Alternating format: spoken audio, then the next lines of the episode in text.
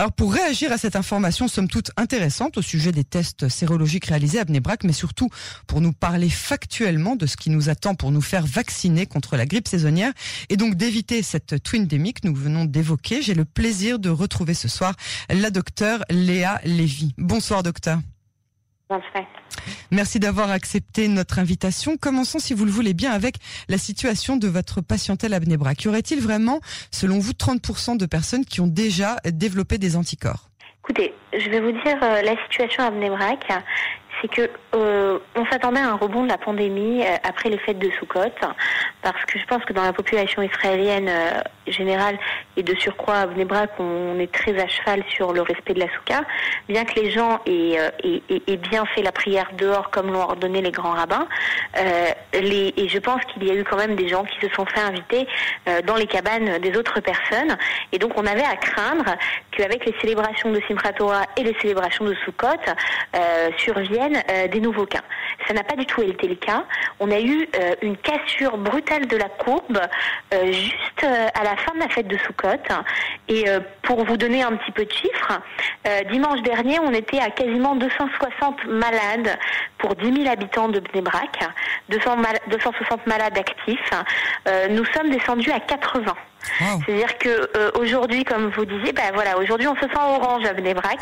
Ça fait longtemps qu'on ne l'a pas été. Euh, voilà, euh, on, est enfin sorti de la zone de danger. pour ma part, je n'ai plus de nouveaux cas de Covid. Ça, c'est une nouvelle particulièrement réjouissante. Oui, oui, oui. Bah, c'est ce que je vous disais. C'est pour l'instant, la nouvelle est assez réjouissante. Euh, on a encore euh, beaucoup de patients qui ont des symptômes, donc qui sont considérés encore comme des malades, qui sont des patients euh, qui sont en souffrance, qui, qui, qui, ont, qui sont malades, donc on, dont on prend soin. on a quand même l'impression que cette maladie est assez sournoise et que nous avons des Covid longs, c'est-à-dire que nous avons quand même des patients euh, qui ont des symptômes euh, résiduels du corona euh, plusieurs mois après la fin de la maladie avec des difficultés respiratoires, une fatigue résiduelle, vraiment des symptômes difficiles. Et donc malheureusement, voilà, la communauté de Bnebrac entre les décès et les gens qui ont été très fatigués par le corona est, est assez meurtrie. Mais c'est vrai que pour tous les gens, et c'est une grosse partie de la population de Vnebrac euh, qui ont eu le corona, les mesures euh, deviennent assez difficiles à supporter puisque eux-mêmes euh, ne sont plus contagieux. Euh, certains même ont fait des tests sérologiques, euh, non dans le cadre des coupotes mais également aussi par euh, pouvoir être bénévoles. Beaucoup d'habitants de la ville se sont engagés comme bénévoles dans les hôpitaux pour pouvoir aider le manque de personnel, pour pouvoir rendre visite aux malades du corona qui sont seuls à l'hôpital, et notamment, je pense à l'association Les qui recrute des bénévoles pour s'occuper des bénévoles qui ont eu le corona pour euh, pour euh, pour euh, animer les enfants dans les services de Corona, pour s'occuper des, gens, dans, même dans les hôtels Corona, pour s'occuper des gens à l'hôpital qui, ont des problèmes de dépendance et qui ont eu le Corona et qui ne peuvent pas être assez aidés parce qu'ils ne peuvent pas recevoir de visite. Et, donc voilà, si vous voulez, la population de Bnebrac s'est réorganisée autour du Corona. D'accord, donc euh, vraiment, c'est, ce sont des nouvelles qui sont encourageantes. Je voudrais maintenant que nous parlions de la grippe qui arrive comme chaque année. Le ministère de la Santé affirme avoir commandé 4,2 millions de vaccins. Est-ce qu'on doit comprendre que c'est une bonne nouvelle alors qu'on a 9 millions d'Israéliens? Qu'est-ce qu'on fait s'il y a 9 millions d'Israéliens qui veulent être vaccinés précisément cette année? Alors bon, d'abord je vais vous expliquer. Euh, Israël a beaucoup investi cette année dans le vaccin contre la grippe euh, et, euh, la, campagne de vaccination malheureusement va s'avérer très difficile. Pourquoi? Parce que d'habitude les enfants sont vaccinés dans le cadre des écoles. À partir de à partir de 6 ans, les enfants ont les infirmières du ministère de la santé qui se déplacent à l'école et qui lancent des campagnes de vaccination de masse. À l'heure actuelle, il n'y a pas d'école.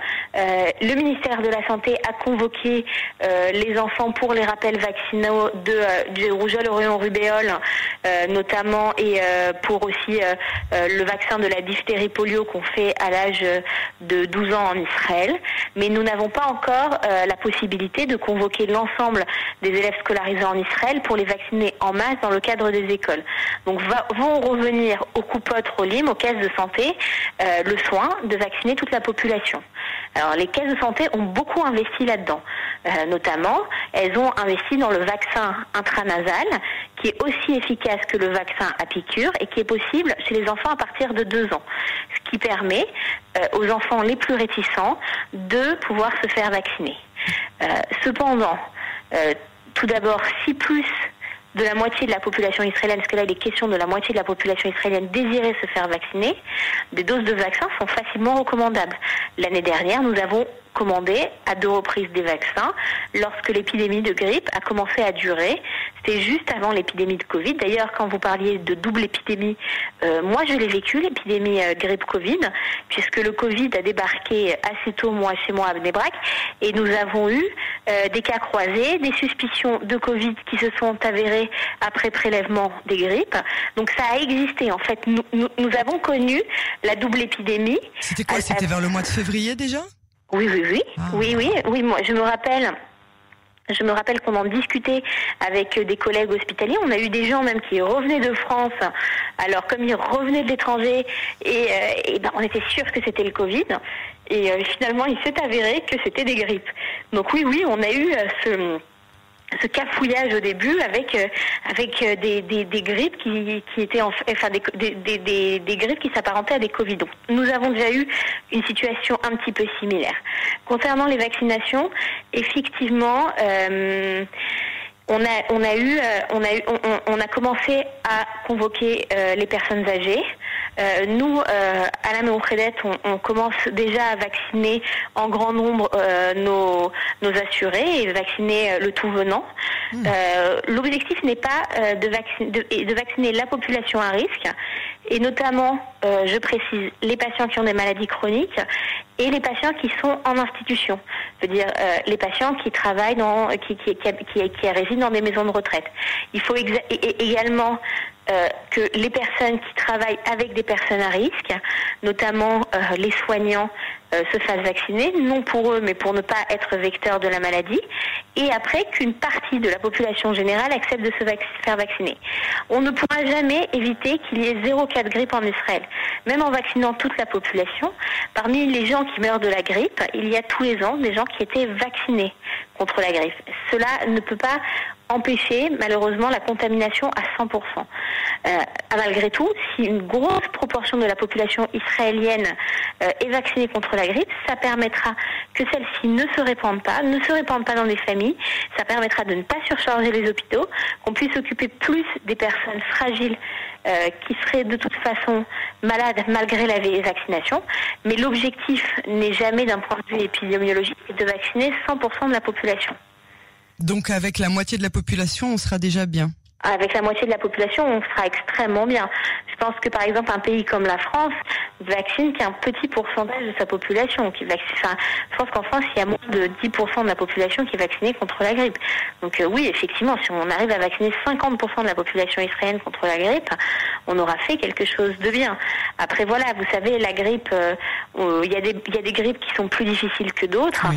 Si on reprend un petit peu comment ça marche la grippe, la grippe elle commence en Asie, elle a un gradient en fait est-ouest, elle, euh, elle, elle, part de l'Asie, elle se dirige vers les États-Unis. Euh, donc euh, en gros, elle arrive quelques mois plus tard, elle est arrivée en Asie et elle va arriver, enfin en Asie, en Extrême-Orient, enfin pas pas l'Asie comme on entend Israël, mais en Extrême-Orient. L'Océanie et l'Extrême-Orient. Et voilà, et, et, et, donc et donc elle va elle va se diriger vers nous sommes considérés plutôt comme un pays européen mhm. et elle va se diriger vers nous, vers euh, vers l'Europe, vers la France. Et là, en fait, euh, et en fait, si vous voulez, grâce aux souches de la nouvelle grippe qui est arrivée en Asie, nous créons euh, des vaccins. Il y a des années où la grippe est beaucoup plus difficile que d'autres. Donc voilà, moi je pense que la surinfection grippe Covid, si vous voulez, euh, le Covid, il y a déjà des surinfections, euh, des surinfections bactériennes avec des, des, pneumonies souvent parce que ça fragilise le système. Donc de toute façon, voilà, le problème, ça sera vraiment pour les services de réanimation d'avoir les deux types de patients. Mais mais je pense que voilà, maintenant on, on, gère mieux les patients Covid, on arrive à les différencier et j'espère que tout se passera bien. Malheureusement, de toute façon, c'est ce qu'on a. C'est-à-dire qu'on peut pas faire autrement. C'est c'est ce qu'on va, c'est ce qu'on va, c'est ce qu'on va récupérer. On aura, on aura probablement du Covid et de la grippe cet hiver. Alors justement, tout à l'heure, vous nous parliez euh, quand vous avez découvert le Covid au mois de février dernier, enfin janvier-février dernier, euh, vous nous parliez de ces de ces cafouillages. Est-ce que comment est-ce que nous on peut peut-être nous les patients ou vous les médecins, est-ce qu'aujourd'hui vous, vous êtes euh, certain de ne pas faire cette erreur de diagnostic ou est-ce que finalement ça n'a pas d'incidence? Sur la... Alors, à l'heure actuelle, il n'y a pas de grippe. À l'heure actuelle, il n'y a pas de grippe. Ah euh, la grippe, c'est quelque chose qui se prélève rapidement. Euh, aussi bien qu'il y a des tests de, de, de, Covid, il y a des tests de grippe. Mhm. On n'avait pas l'habitude, euh, nous, de faire des tests de grippe en dehors de l'hôpital en Israël, pour la simple et bonne raison, c'est que de toute façon, la grippe, c'est une virose qu'on ne traite pas en général et, et, effectivement, on connaît bien, euh, on connaît bien son cycle. C'est-à-dire que pendant la période de grippe, euh, on les voit arriver. C'est des gens avec des courbatures, avec mhm. de la toux, avec une grande fatigue. Euh, on, on, les reconnaît un peu les symptômes du Covid. Oui, mais c'est un peu les symptômes du Covid, malheureusement. à l'heure actuelle les symptômes du Covid, mais mais de toute façon, en quelques prélèvements, on peut savoir s'il s'agit d'un virus corona ou d'un virus influenza. C'est quelque chose qui se fait et dans les quelques heures, on a une solution. Après, est-ce que cette solution apporte euh, des solutions médicales. Euh, en réalité, euh, ce sont quand même deux pathologies respiratoires qui sont sérieuses, mais le Covid a ses spécificités sur ce qu'on appelle l'hémodynamique, enfin la dynamique du sang dans le corps, et sur sur même le système de coagulation. Et la grippe a ses autres complications. Et en plus, la grippe varie d'année en année. on ne connaît pas encore la nouvelle, mais bon, a priori, ça ressemble à une grippe, ça ressemble moins à un Covid. Alors, bon, je pense qu'on s'en sortira de toute façon. Euh, c'est ce que je vous dis. On n'a pas, on n'a pas le choix. Et bon, j'espère que euh, les hôpitaux seront capables euh, d'étendre leurs capacités pour ne pas refermer le pays, parce que je pense que voilà, la, la santé mentale de la population a vraiment besoin de reprendre une vie normale et, de reprendre la vie, parce que la santé c'est aussi la vie. Ce n'est pas que la vie sans maladie, sans grippe, sans corona, c'est aussi la vie tout court l'éducation, le travail, euh, la vie sociale, les loisirs, c'est aussi ça la santé. Une avant-dernière question plutôt rapide, parce que plusieurs auditeurs nous ont euh, posé la question entre-temps sur euh, notre Facebook Live. Qui doit se faire vacciner pour la grippe et est-ce que surtout les petits-enfants, les bébés et les femmes enceintes doivent se faire vacciner pour la grippe? Alors, concernant les femmes enceintes, je vous dis tout de suite oui, euh, il y avait un débat à l'époque de savoir vaccin activé, pas activé, etc. À l'heure actuelle, il faut vacciner. Il y a des fois où le vaccin contre la grippe euh, fatigue un petit peu euh, les 24 premières heures, peut donner des petites douleurs locales. Alors tous les gens qui savent qu'ils ont un peu des difficultés avec les vaccins contre la grippe, je leur conseille de prendre rendez-vous en fin de semaine euh, pour le faire afin de ne pas être fatigué par le vaccin. On a encore un tout petit peu de temps, la grippe n'est pas arrivée, donc ça veut dire que les, prochains, les potentielles personnes qui pourraient se faire vacciner et qui ont peur d'être fatiguées peuvent prendre rendez-vous vendredi ou jeudi. Ils ne sont pas obligés de se précipiter demain pour aller se faire vacciner. Euh, voilà. Alors, les populations à risque, c'est évidemment les personnes âgées, les personnes qui ont des maladies chroniques, euh, du diabète, de la tension, euh, bien sûr les, gens qui ont des maladies cancéreuses, les gens qui ont eu des cancers, les gens, évidemment toutes les personnes qui vivent sur leur toit, parce que la vaccination contre la grippe ne marche pas à 100%. Donc évidemment, si quelqu'un euh, vit sous son vit sous le toit ou par exemple si quelqu'un euh, va faire les courses pour un de ses parents qui est âgé et va lui rendre visite souvent, je pense qu'il est responsable et je pense qu'on comprend beaucoup mieux ce principe de responsabilité depuis qu'on a vécu l'épidémie de Covid et je pense que les gens ont encore plus envie de se faire vacciner contre la grippe parce qu'on sait à quel point la responsabilité d'être contagieux est importante. C'est-à-dire que je pense qu'on avait beaucoup moins conscience de ça. Je pense que les gens, quand, on parlait de vaccin contre la grippe euh, avant le Covid, les gens disaient non mais vous comprenez pas, ça me fatigue, etc. Et même les soignants avaient du mal à comprendre pourquoi je vais me faire vacciner contre la grippe, je la vis bien. Et maintenant, je pense qu'on comprend ce que ça veut dire d'être vecteur et d'avoir la crainte d'amener euh, la maladie ou la mort même chez quelqu'un. Donc euh, je pense que la population va se responsabiliser. Donc les premières personnes à vacciner, donc c'est bien les personnes âgées et les malades chroniques. Euh, les enfants, on peut les vacciner. Donc ce que je disais, c'est qu'avant deux ans, euh, on doit vacciner euh, par un vaccin en piqûre. Et à partir de deux ans, on peut vacciner par une petite pulvérisation dans le nez qui complètement euh, indolore et euh, vraiment qui se passe très très bien et euh, qui et qui marche très très bien, qui a été prouvé. je relisais les annales de pédiatrie de 2000, c'était pas très commun en France, mais mais c'est un vaccin, c'est pas nouveau qu'on l'utilise et c'est déjà vraiment validé depuis presque 20 ans. Donc donc on peut on peut quand même on peut quand même se rassurer par rapport au vaccin intranasal parce que je pense que beaucoup vont être surpris de le rencontrer parce que c'est la première fois qu'on le rencontre pour la plupart de nous. Euh, moi, pour ma part, c'est la première fois que je le rencontre dans mon exercice. Donc voilà, je voulais rassurer les gens à ce niveau-là. Merci infiniment, euh, docteur Lévy, de nous avoir, euh, comme d'habitude, rassuré, donné beaucoup d'optimisme et surtout euh, expliqué comment est-ce que cette, ce processus de vaccination de la grippe va s'opérer à partir de maintenant et, et de nous avoir donné vos conseils si précieux. À très bientôt sur les ondes de Cannes. Au revoir. Au revoir.